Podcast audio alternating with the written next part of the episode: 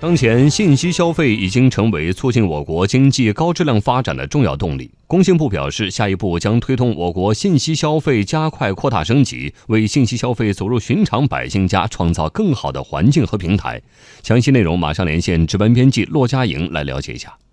好的，工信部信息化和软件服务业司副司长董大建说：“从当前我国信息消费的重要领域和发展亮点来看，短视频已经成为信息消费的明星。据统计，截至今年三月，短视频用户规模突破八亿人，短视频使用时长在网民上网时长中占比超过百分之三十，位居所有互联网运营首位。”当前，虚拟现实、网联汽车等产品不断涌现。随着智能可穿戴设备种类不断丰富，5G 商用牌照的发放，各大设备商纷纷抢占信息消费市场先机。董大建认为，随着 5G 来临，将催生一大批新的不可预知的新消费模式，就像 4G 时代一样。工信部表示，将加速提升产业供给力，营造良好消费环境，让信息消费走入寻常百姓家。走入社会各个角落。